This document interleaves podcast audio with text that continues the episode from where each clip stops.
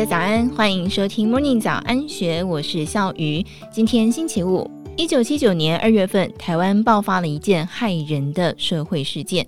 一家设在台中太平的合法酿酒工厂，将可以导致眼睛失明的工业用酒精假冒成食用酒精，调制为高粱酒以及米酒来销售。许多不知情的消费者买来饮用，造成不同程度的身体损害。其中一位是从国外学成归来的教授，因为喝到假酒而失明。在同年五月份，食用米糠油所造成的多氯联苯中毒事件，对两千多人的身体带来了永久性的伤害，而且大多数是经济弱势族群。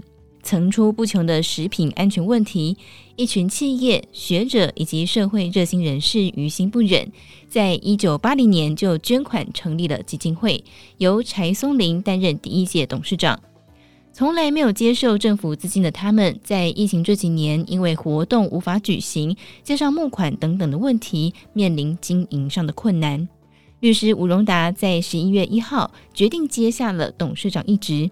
自从接下这份工作，他每天都在烦恼要怎么募款，帮消基会渡过难关。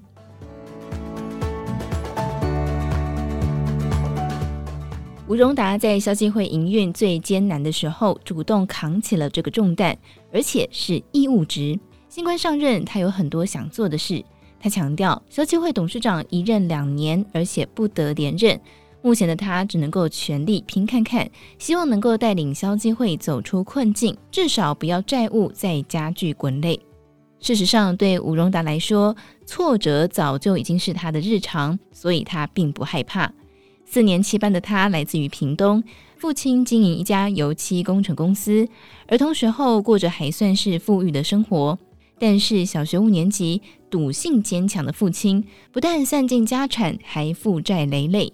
原本想当短跑国手的愿望，也因为长不高而梦断。高中毕业之后，他没有考大学，来到了台北，在朋友哥哥开的纺织厂当工人。每天听着吵杂的机器，导致他有一些重听。在台北工作一段时间之后，自修再考上了世新广电系。当时候只有三台，他觉得这一行的前景不好，决定要重考，所以进入了文化法律系。大学时候，他认识了太太，毕业之后在家长的催促之下结婚。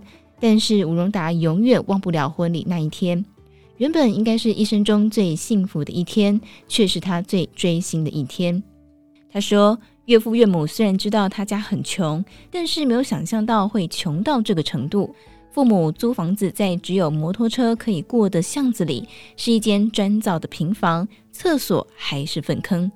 婚礼结束之后，他看到岳父岳母是哭着回家的。结婚时候，男方要给的聘金是太太去借来的。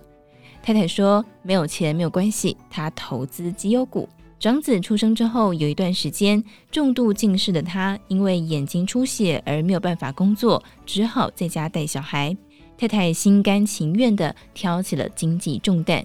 他说：“太太待他极好，所以这辈子没有办法和他吵架。”后来，吴荣达考了四次律师，才终于成功。成为律师之后，他的收入好转。先是在台北市买了房子，又回过头来和弟弟集资，在屏东帮父母置产安顿，总算是苦尽甘来。十四到十五年前，在朋友的推荐之下，进入消基会担任义务律师。二零一五年，他接下了八仙尘爆集体诉讼案，要帮四百多位的受害者打官司。